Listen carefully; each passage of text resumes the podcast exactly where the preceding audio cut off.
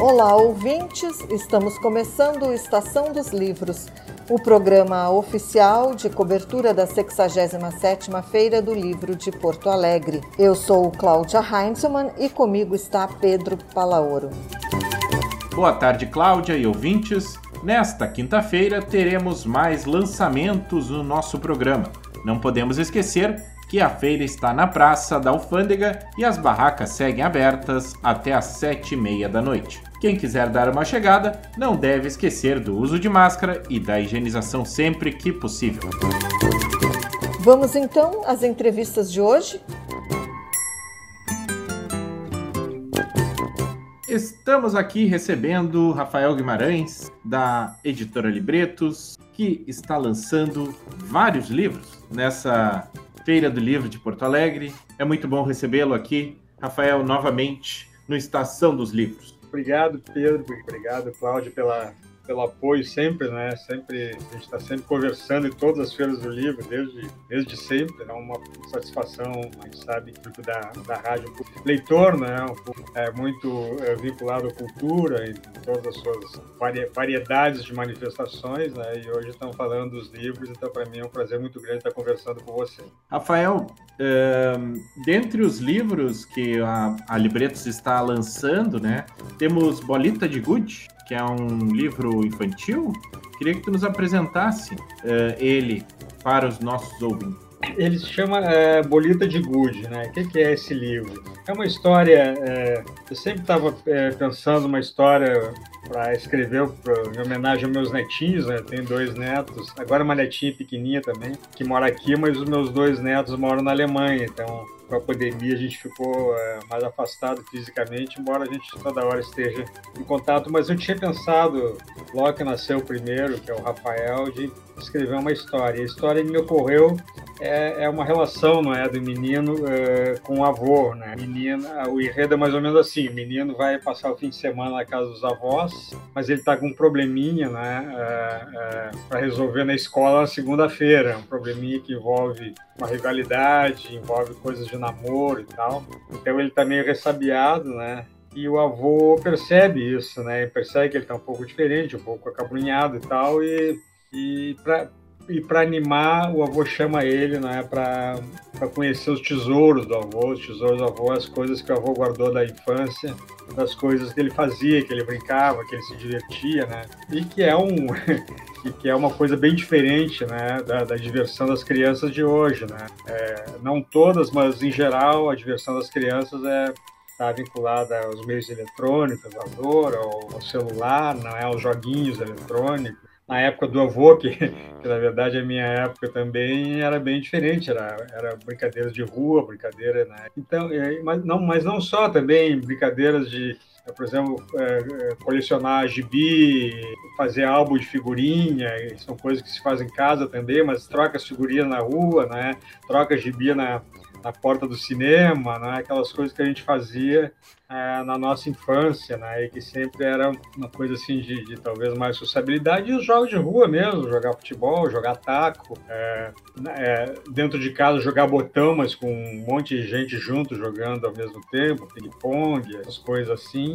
E eu escolhi né, o jogo de bolinha de gude, bolita, né, como a gente chamava, bolita de gude, que era uma coisa participava um monte de gente, né? E que é uma coisa que é muito forte na minha infância. Então, é, o avô ensina o menino a jogar bolita de gude e conta né, uma história relacionada com o jogo, uma história também de, de rivalidade, né, de injustiça, né, de, de, dilemas, né, de como enfrentar a situação. Né, e que acaba ajudando o menino depois, né, a partir dessa história que ele ouviu do avô, a depois resolver né, seu dilema na, quando ele voltar para a escola na segunda-feira. Então, uma história que está relacionada com uh, relação geracional, com afeto, né, com memória, com uh, solidariedade, com, com, coragem, né, com, coisas assim que são as coisas que as crianças né, é, vivenciam através dos jogos eletrônicos, etc. E tal, mas no, no caso está tá simbolizada numa história que acontece na vida delas mesmo e não nos personagens, né, nos quais ela está manipulando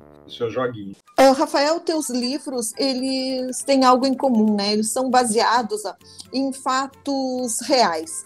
O Bolinha de Gude também é assim? O quanto do Rafael tem ali? É, não, é uma história ficcional, não é uma história ficcional. Por exemplo, tudo que está ali, não é, vou mostrando para o filho, eu vivenciei, mas eu não guardei, deveria ter guardado.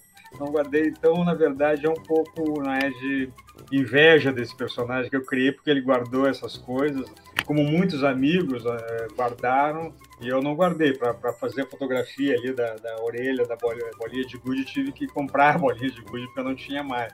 Então, é, é um pouco é um pouco de memória né, da, da, da, minha infância né uma infância tive uma ótima infância muito saudável com essas características que eu falei mas a história é uma história que, que pode acontecer, não é? mas que basicamente é, é essa relação do avô com o neto, é, do neto compreender as brincadeiras, entrar no mundo do avô através das coisas que o avô mostra, e também o avô joga PlayStation lá com, com o menino também.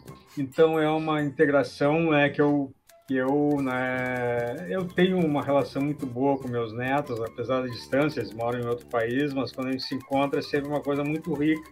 E é o tipo de relação é, que eu quero ter com eles, né, durante o processo né, de crescimento deles, né, até onde eu vou estar vivo, é, enquanto eles vão crescendo, vão se tornando adultos, é, e que é de, de afeto, de compreensão, de respeito, né? Respeitar, não em nenhum momento livro tem alguma coisa autoritária, alguma coisa que o avô quer dar uma lição, quer dar uma coisa, ah, eu sei dessas coisas, não sabe? É, coisas desse tipo que às vezes vicia um pouco a relação de adultos né, com, com, com as crianças. Então é uma relação é, compartilhada de duas mãos em que o avô apresenta a sua experiência de vida sem nenhuma pretensão não é de querer ensinar mas de, de se colocar não é num, numa posição que ele sabe mais mas que o menino algumas coisas sabe mais do que ele a troca uma troca muito rica que eu quis valorizar no livro de relação tem pessoas com experiências de vida diferentes que se complementam se houver não é? essa preocupação de que essa coisa seja usada no nível autoritário mas é uma história de ficção eu não vivenciei esse tipo de experiência específica netos, dos meus netos eu não vivenciei. Eu vivenci outras experiências que estão relacionadas a, essas, a esses valores que estão ali, mas não exatamente é, iguais. Né? São é uma representação não é, de uma relação que eu acho que seria é, bem adequada e bem perfeita, mas que pode acontecer em níveis diferentes, em cidades diferentes que existam, então que exista para construir, né? apesar, né, falei dessa distância. Rafael, Uh, qual que é o grande desafio, assim, e a grande questão no momento de criar uh, para as crianças, né? Uh, quando a gente fala, tem todas as questões da linguagem, a questão das temáticas, a questão da, da importância também da, da ilustração, né? Uh, como, que, como que é pensar né, a obra para a criança, tendo em vista que a criança também tem uma atenção uh, e uma curiosidade diferenciada, né? Uhum. É, começando né, pelo final, a ilustração. É, trabalhei com o Mo Guterres, né, que na minha opinião é, é, um dos melhores, se não o melhor ilustrador ele, ele, ilustra outros livros nossos também, né? O Muro da Casa Amarela, o Sponk. Até funciona mais ou menos como uma pequena coleção, né? É, do Moa e ele tem uma habilidade né, para fazer, né, é, para criar né, esse mundo, né, assim, é, construir esse mundo né, que, que dá é, é, veracidade às histórias. Mas basicamente é não, é não tratar a criança como como um tati-bitate, assim, né? Como um, uh, não, não, uh, não subestimar a compreensão da criança sobre as coisas, não querer dar as coisas assim muito mastigadinhas, como se a criança não tivesse capacidade de discernimento e de entender uma história que está ali colocada né, com as palavras é, que ela conhece, né, e com uma construção, não é, é, no meu caso é uma construção bem linear, assim, né, da história, mas não precisa ser, pode ser uma, uma, uma construção um pouco mais complexa, né, mas que a, que a criança entenda, né, entenda uh, isso uh, como, como como pessoa que tem discernimento para entender, e não uma coisa que dá muito mastigadinha, que idiotiza a criança, que incapacita a criança, que, que, que vicia a criança num determinado tipo de comunicação muito primário, não é? E que não permite que ela a partir de uma leitura, ela se engrandeça um pouco, ela adquira uma, alguma, algum interesse né, para algumas coisas, alguns valores estão colocados ali. Eu acho que basicamente é a questão da linguagem, né? não que tu tenha que falar, fazer, pode botar palavras que talvez ela não, quando vai ler, não entenda muito bem, mas que ela vai procurar e vai entender também. É, e, mas basicamente os raciocínios que se colocam aqui são raciocínios que estimulam ela na, a, a pensar naquilo e a construir né, a sua própria é, leitura né, daquela história que ela está vendo e que aquilo fique na cabeça e que, que ajude ela né, nesse processo tão fascinante que é o processo é, é, da, da, fase infantil para a fase adolescente e depois vai ajudar também para a formação da fase adulta. Né? Mas nada muito nada muito dizer, nada muito doutrinador, né? nada muito doutrinador, apenas ideias assim, de liberdade, de afeto, de coragem. Cada cada pro, probleminha, por exemplo, de uma criança é uma coisa que tem valor e que é, se deve prestar atenção e que ela né, tenha instrumentos para resolver esse problema e, e ir se amadurecendo aos pouquinhos, né? de uma hora para outra, mas aos pouquinhos, que é assim que é o ciclo da vida. E quando é que tu escrevesse o Bolita? É, é foi logo uh, quando eu comecei a escrever, uh, logo quando eu conheci o, o, meu netinho, né? Porque ele, eu conheci ele já tinha seis meses ou um ano, né? então ele ali eu comecei a escrever. Daí demorei tempo, né, para desenvolver a história, né? Ela ficou parada muito tempo, porque eu não conseguia resolver algumas coisas da história, né? E depois também, né, quando ela estava mais ou menos pronta, algumas coisas a gente não sabia, eu conversando com a Clona, a gente não sabia se era adequada. Por exemplo, eu posso dar um exemplo é, com a coisa da bolita de Good, como é, eu mantive a história né, do, do tio do menino, do irmão, do, do avô, do tio avô, ser um militante político jovem, por exemplo, eu acho que é se eu defendo, por exemplo, que as escolas têm que ensinar né, esse período é, ditadura, do regime militar, isso tem que ser tem que estar nos currículos da escola, como eu acho que tem que estar. Então, quando eu faço um livro, eu acho que eu tenho que também, se eu penso assim, eu tenho que colocar uma coisa, ainda que seja uma ponta, não seja, embora tenha importância na trama, mas não seja sobre isso, né? É, o livro. Mas é, eu tinha colocado, porque Uh, se, se, por exemplo, é, na, na, nas passeatas que eram reprimidas com o pessoal da polícia a cavalo, o pessoal jogava bolita de gude para o cavalo, pro cavalo escorregar e derrubar os cavalos. O pessoal fazia isso em 68, né? Depois não, não fez mais, é claro. Até porque quem vai sofrer é o cavalo, não. Eu cheguei a pensar em botar isso, mas depois eu vi que seria um absurdo, né?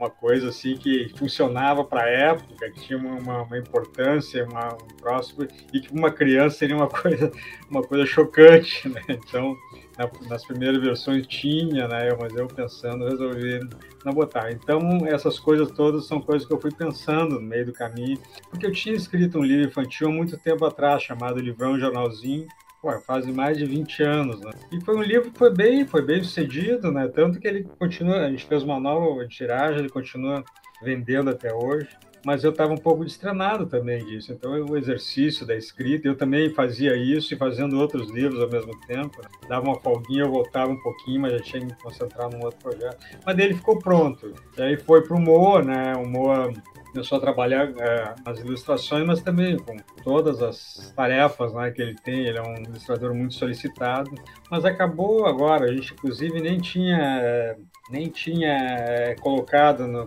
nos autógrafos na época. Ele ficou pronto bem em cima da hora do, da Feira do Livro. Tanto que o meu autógrafo está mais relacionado com o livro 1935, que eu lancei ano passado, do que com Bolita, mas vamos estar tá lá autografando também. Mas foi como o Moa deu uma, uma deu uma, uma, uma, puxada agora, né, e fez desenhos maravilhosos, é, mais do que a gente tinha pedido. É, então, uh, então uh, ele ficou pronto agora, mas o processo foi mais ou menos longo. O Rafael está agora com oito anos, é, demorou uns seis, sete anos para para fazer, mas não assim constante, né? De fazer, parar, retomar dali um ano, pensar um pouco mais nele, exercitar um pouquinho. É, foi esse processo mesmo de um pouco de busca não é, de uma linguagem pra, mais adequada para contar essa história. Rafael, a Libretos tem outros lançamentos né, na Feira do Livro desse ano. Queria que tu falasse um pouco do que, que vocês trazem para essa edição híbrida da Feira do Livro. Certo. É, temos livros muito, muito legais. Né? Eu recomendo com muito entusiasmo o livro da Carolina Machado de Assis, né? que, é uma, que é uma biografia improvável né, da esposa do, é, do Machado de Assis. Né? É, que, é, que é feito com muita habilidade, com muito carinho, que decorre né, de uma pesquisa né, é, muito, muito tensa né, da, da autora e e, e, que surpreende, surpreendeu a gente, surpreendeu muito quando a gente começou a. A Clopes realmente começou a ler o livro, se encantou, daí me passou. Olha, me encantei, vê se é isso mesmo. Daí parei para ler o livro e é isso mesmo. Então, esse lançamento, lançamento fantástico, da, da Rosa Busnello, autora, e que a gente recomenda com muito entusiasmo. Assim, foi um tesouro né, que caiu nas nossas mãos e que a Clô também trabalhou muito todo o processo de edição. A gente tem também é, uma tradução feita pelo meu avô, o poeta Eduardo Guimarães, do, do Canto Quinto, né, é, da Comédia Humana do Dante Alighieri. É, essa, essa tradução foi feita 100 anos atrás, né, com a, é, é, a efeméride de 600 anos do Dante. Ele fez uma edição muito pequena, quase né, os amigos, mas deixou o livro pronto e resgatamos né, agora é, tá o Canto Quinto com muitos, com muitos extras, né? com, com muitos materiais é, acrescentando ele, mas que basicamente é a tradução do, do Dante é, pelo meu avô, que foi um grande poeta e era também um grande tradutor. Então, o Canto Quinto, e a edição está muito bonita, ela foi organizada pela Maria Teovina Guimarães, a minha prima, que está cuidando né, de todo o acervo né, do, do nosso avô, ela tomou essa tarefa assim com muito com muita dedicação com muita alegria. A gente cada ano lança uma coisa uma coisa dele. Um ano foi a tradução do Flores do Mal outro ano os poemas que ele escreveu em francês. Ano passado a gente lançou uh, um livro também que é uma plaquete para ouvir com as cenas infantis de Schumann. Então a gente tem, e tem mais coisas né que a gente vai vai vai estar tá lançando né. E é um é um livro precioso assim por exemplo é, para dar de presente, né, para curtir, para dar de presente, porque além de ser um livro que tem um conteúdo muito grande, ele é um objeto muito legal. Depois temos é, é, temos é, temos um livro do Zeca Gerbásio de fotografia da, da família Gerbásio. O Zeca faleceu no início do ano ele, e ele era um, ele não era um fotógrafo profissional, mas era um grande fotógrafo e daí conseguimos também lançar é, o livro dele é, com essas fotografias e com todo o envolvimento dos seus irmãos, não é? Que, enfim, cada um fez uma coisa, né? É, de uma forma e o livro saiu, está muito bacana. Temos, é, que já foi lançado, mas vai estar presente na feira também, é, Carta Aberta ao Demônio, o livro do poeta Ricardo Silvestrin, que é um manifesto né, relacionado com os tempos que nós estamos vivendo, né, esses tempos né, de obscurantistas, no sentido de que é, estamos perdendo muitas coisas do ponto de vista da cidadania, do ponto de vista nada, né, de, de coisas que a gente achava que já estavam consolidadas e está havendo processo de reversão em relação a elas. Né, e o Silvestrini trata, trata isso como carta aberta ao demônio, como manifesto né, é, político muito forte, mas também com toda a qualidade né, da poesia do, do, do, Ricardo, né, e que o livro está tendo uma enorme saída, tem umas ilustrações né, do próprio filho, né, Ricardo, é, então, é, esses são assim os destaques né, que a gente está está fazendo. Né? Temos Poemas Azuis do, do Sérgio Santos, né? temos uh, Um Copo de Mar da Suzana Vernieri, né? temos, uh, deixa, eu, deixa eu me lembrar, são vários, é, vários, mas esses são assim os que a gente tá, tá, tá que estão tendo mais repercussão né, junto ao público. Rafael, Quero agradecer muito a tua presença aqui no Estação dos Livros. Infelizmente, nosso tempo está se esgotando, Porém, gostaria que tu convidasse as pessoas onde elas podem conseguir os livros e uh, as sessões de autógrafo. A, a, banca da Libreta está colocada ali, quem entra na feira ali pela, pela parte ali do Santander, não é? porque a feira está num eixo no eixo né, da, da 7 de setembro, da, do Santander até lá a Caixa, né, até o Banrisul ali. A, a, minha sessão é domingo, dia 14, na véspera do feriado, na, na véspera do encerramento da feira. E os, as outras sessões de, de, autógrafos, né, dos livros que eu falei aqui, vocês podem ver no, é, no site da Libretos, libretos.com.br, no Facebook da, da Libretos, é, Libretos Editora. Ali está todas as informações né, que vocês podem ver. Eu agradeço muito mais uma vez né, ao Pedro, à Cláudia, por mais uma vez estar me chamando para conversar, aos leitores da rádio, né? E, e bem, é, não e vão à Feira do Livro, visitem lá e muito obrigado. Beleza. Obrigado, Rafael. Obrigada. Seguimos com o Estação dos Livros na cobertura da 67ª Feira do Livro de Porto Alegre.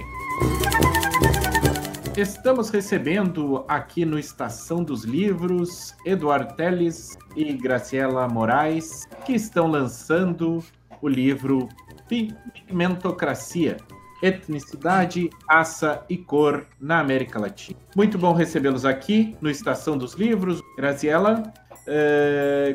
gostaria de saber de ti, primeiramente, depois o Eduardo pode falar um pouco também, sobre a concepção desse projeto, né, que acabou originando uh, esse livro, um projeto bem ambicioso, a gente pode dizer assim, né, de reunião de dados ao longo de vários países né, da América Latina uh, e que tem como foco a questão racial. Né?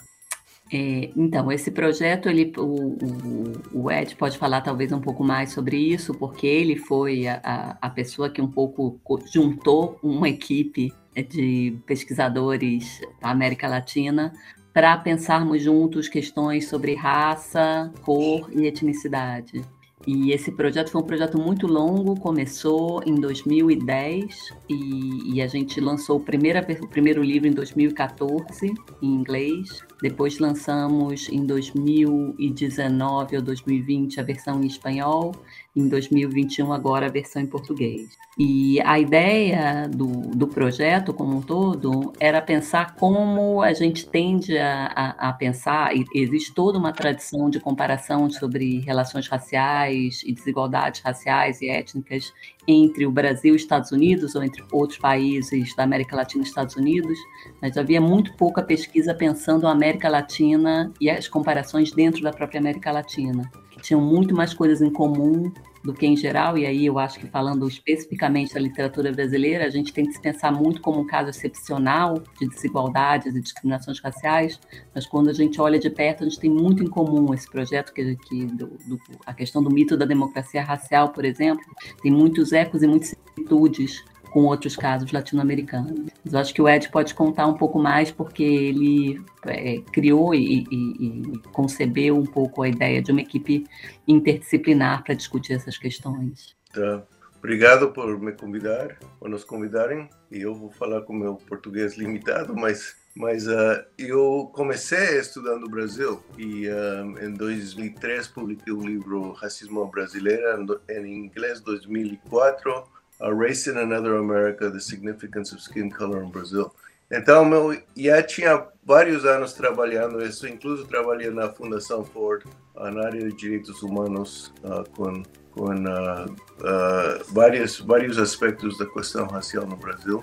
Aí me interessou muito, mas era um, uma questão que, bom, para ser curto, mas, mas era uma questão que eu pensei que também para a América Latina, como o Grazi disse, tinha muito em comum a, a ideia de mestiçagem na América Latina, que é muito, é, é, é, é muito central em vários países da América Latina.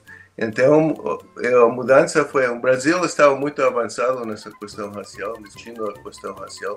Já para 2004 já era uma, uma opinião pública que reconheceu o problema uh, de, de racismo. Não era mais a democracia racial. Claro que tem essas ideias por, por detrás, mas, mas muitas pessoas entenderam, tinha essa consciência, já tinha ação afirmativa, mas o resto da América Latina uh, uh, não tinha não tinha nada disso.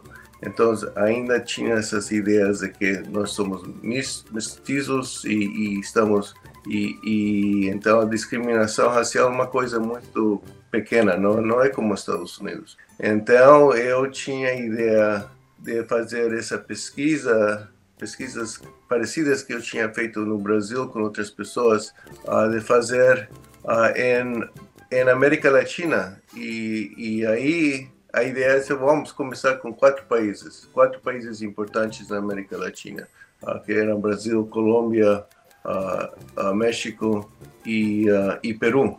E, e, e, a ideia era, vou pegar umas pessoas, as melhores cabeças que estão pensando essa questão em, nos vários países e, e fiz, fiz um time com Graziela e Marcelo Paixão no Brasil e duas, três pessoas nos, nos outros países. E, um, e nos juntamos, nos juntamos e pensamos como vamos fazer isso. E a base de, de como o trabalho que eu faço no, no fiz no Brasil era a base de, de censos e, e pesquisas, tipo survey. Uh, e, e, a base disso, vamos, vamos pensar em como se podia uh, for, for, for, uh, ser surveys desses quatro países. Incluso, bom, é, vou deixar aí, mas, mas aí posso falar todo dia. E quanto tempo levou de pesquisa e para organizar todo o material? Bom, eh, nós começamos final de 2008 e, e nos juntamos uh, várias vezes, o grupo inteiro, são 12 pessoas de, de cinco países e, e, um, e pessoas de várias, várias áreas, disciplinas, não? história, economia, sociologia, antropologia, a linguista.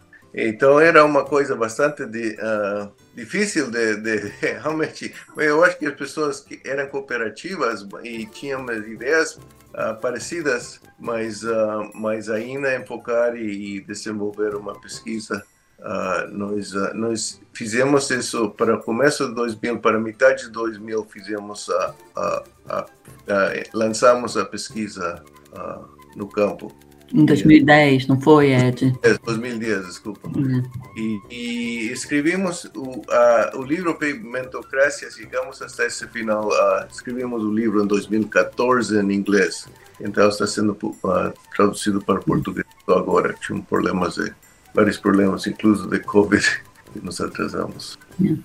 E eu acho, para falar um pouco desse processo, uma das coisas mais interessantes é que, bom, acho que por um lado, um, ponto importante para dizer é que se o Brasil tinha dados de censo e tinha outros surveys que, tinha, que, que tratavam de desigualdades e percepções sobre desigualdades raciais, nos outros três países não tinha praticamente nada, ou tinham alguns poucos surveys, mas de uma forma muito menos sistemática. E quando nos juntamos todos, eu acho que teve um, um, Foi uma discussão muito rica, como o Ed disse, muitas vezes era difícil. Foram, imagina, juntar 12 pessoas para construir um questionário é, de base. Então, a gente tinha algumas questões que já eram, tinham sido feitas em outros questionários, mas a gente realmente pensou cada uma dessas questões e discutiu a melhor maneira de perguntá-las. Foram dois anos, de fato, com muitas reuniões, com cada uma das perguntas sendo discutidas e, e, argumentadas para teste, é, etc. E, ao mesmo tempo, enquanto a gente fazia isso, cada um dos países começou a aprender muito um sobre o outro. Então, isso também, o livro, ele acaba que ele tem uma parte histórica muito forte, porque a gente se deu conta que havia uma ignorância muito grande de cada um dos países sobre,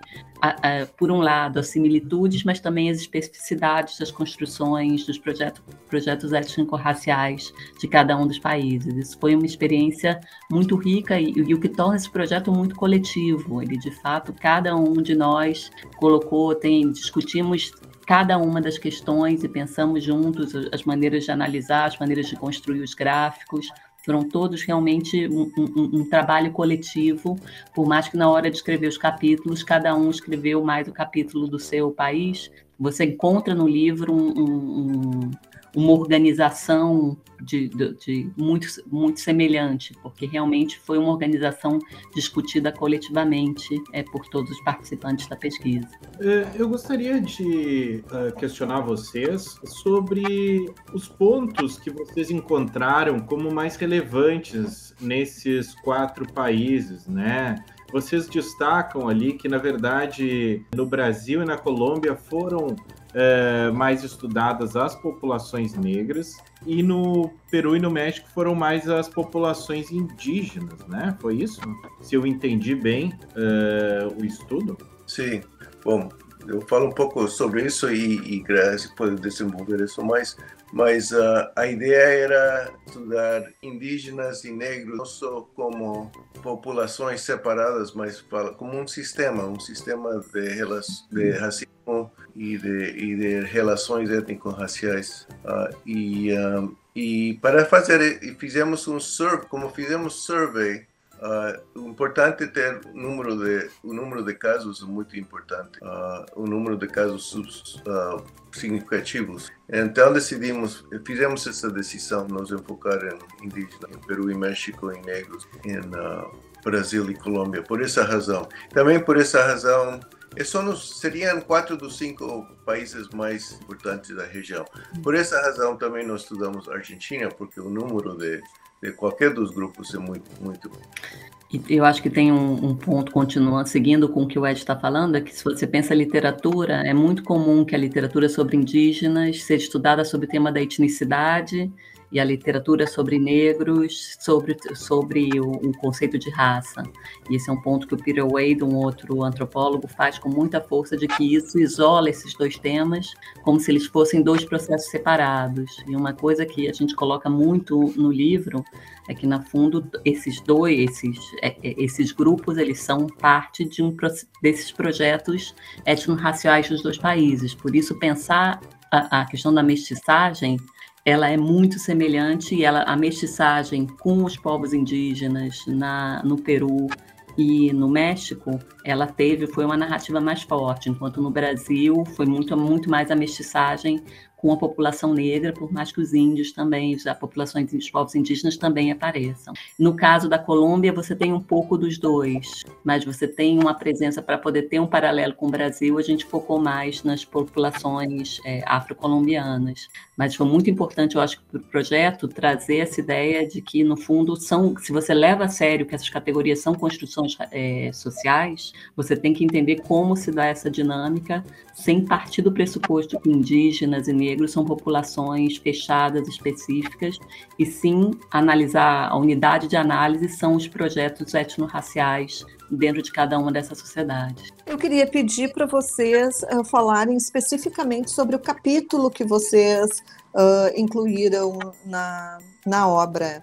Uh, a Graziella, além do, do capítulo que aborda as novas perspectivas sobre as relações étnico-raciais no Brasil, também assina o prefácio. É, e no prefácio eu tento um pouco explicar por que, que eu acho que vale a pena ter um livro como esse, apesar da quantidade de excelentes obras sobre desigualdades e discriminações raciais recentes no Brasil, porque realmente teve um crescimento e, e, e uma, e, e de obras de muito alta qualidade.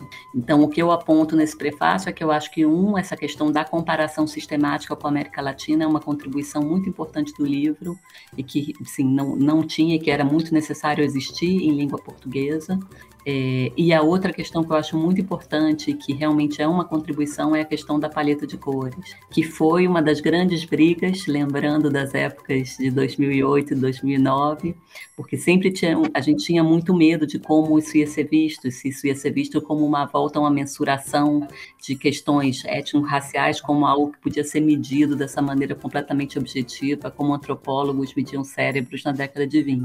Mas, por outro lado, a gente também achou que era importante pensar que era, é, como tinha toda uma discussão de que no Brasil, desde Horácio Nogueira, o que importava era a marca e não a origem, você tentar chegar a algum tipo de medida sobre percepção sobre cor e tentar entender o quanto percepção sobre cor se é, converge ou não com percepções sobre identificação é, em categorias raciais e categorizações étnico-raciais, era fundamental para conseguir entender de fato como se dava essa exclusão, é, como a cor participa dentro do processo de, de exclusão étnico-racial. E eu acho que as discussões agora, que estão cada vez mais em pauta no Brasil sobre colorismo, trazem a importância desse tema, que um, realmente era um tema que não era tratado é, anteriormente. Se falava muito sobre isso, mas você não tinha como tratar. Então, uma das grandes brigas que tinha, que a gente acabou conseguindo chegar a esse meio termo dentro do projeto, era pensar que a gente não estava chegando a uma medida objetiva de cor, mas que a gente estava querendo perceber como as pessoas percebiam cor, como cor também era algo que, que a percepção sobre cor era também construída nessa intersubjetividade, era algo que formava a categorização étnico-racial. E, e essa e uso desse, desse, dessa paleta de cores e uso da ideia de cor teve muito sucesso uh, nas nossas pesquisas e incluso é uma é uma um, uma mediação uma, uma variável que está sendo usado muito na América Latina e eu acho que é, Pigmentocracias teve um efeito. A versão espanhol foi publicada o ano passado, ou esse ano, começo desse ano, final do ano passado, mas, mas creio que é 2020. Um, e, uh, e já várias pesquisas em Colômbia e México tem, e outros países têm usado uh, esse, esse, essa variável. Mas o, outra coisa que queria mencionar é, é que, um, que o capítulo do Brasil, como se ia é, pergunta sempre era, o Brasil já tem muita pesquisa nesta área e que que vamos poder contribuir? E, e se já já sabemos muito e uh, bom eu acho que talvez Graziela pode falar mais sobre isso mas mas esse capítulo eu acho que trouxe muito trouxe muitas coisas para para para discutir para contribuição. Mas para os outros países, o fato do Brasil já ter toda essa pesquisa ajudou muito a pensar como como existe a questão de racismo e relações raciais dentro do contexto deste pensamento de uh, de mestiçagem, não racialismo, democracia racial uh, e, e, nos ajudou a pensar muito disso e e também pensar a, a questão dos Estados. Graziela e Edward, quero agradecer muito a presença de vocês aqui no Estação dos Livros. Uh, gostaria, antes do nosso encerramento, que vocês deixassem para os nossos ouvintes dicas onde eles podem conseguir o livro de vocês, baixar, entrar em contato com vocês eventualmente também. Está no portal Lume para download gratuito é, então, qualquer pessoa pode fazer o download. Ele também vai ter uma versão é, impressa assim que a pandemia permitir. Tá. E, e, bom, no meu caso, eu atualmente, depois de ter trabalhado alguns anos, quando eu escrevi o livro, eu trabalhava na Universidade Federal do Rio de Janeiro, e agora eu estou no Graduate Institute of International and Development Studies, em Genebra, na Suíça, e, bom, quem quiser me encontrar é só dar um Google no meu nome, porque hoje em dia é assim, e me mandar um e-mail e eu converso mais sobre a pesquisa com o maior prazer. Tá, o caso meu também, é meu português, mas uh, estou na Universidade da Califórnia em Irvine, e também, também só, só que a, a Graziela é experta na questão do Brasil. Beleza. Então tá, muito obrigado, Eduardo Teles e Graziela Moraes, que estão lançando Pigmentocracias, Etnicidade, Raça e Cor na América Latina, que está saindo pela editora da URGS. Muito obrigado a você. Obrigado a você. Obrigada. Obrigada.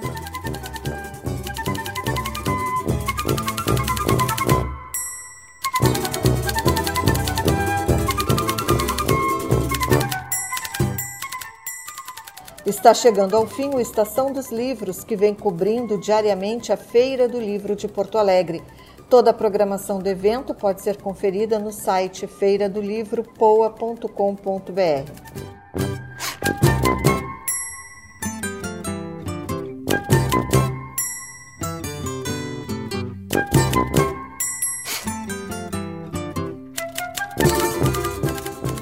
Para acompanhar mais sobre a nossa cobertura, acesse o site urgs.br barra Estação dos Livros e também nos siga nas redes sociais. Trabalharam nesta edição Débora Rodrigues e Mariana Sirena na produção, na edição e apresentação Pedro Palaoro e Cláudia Heinzelmann, e na técnica Luiz Fogassi, Jefferson Gomes e David Ribeiro Soares. Voltamos amanhã, ao meio-dia. Até lá e boas leituras!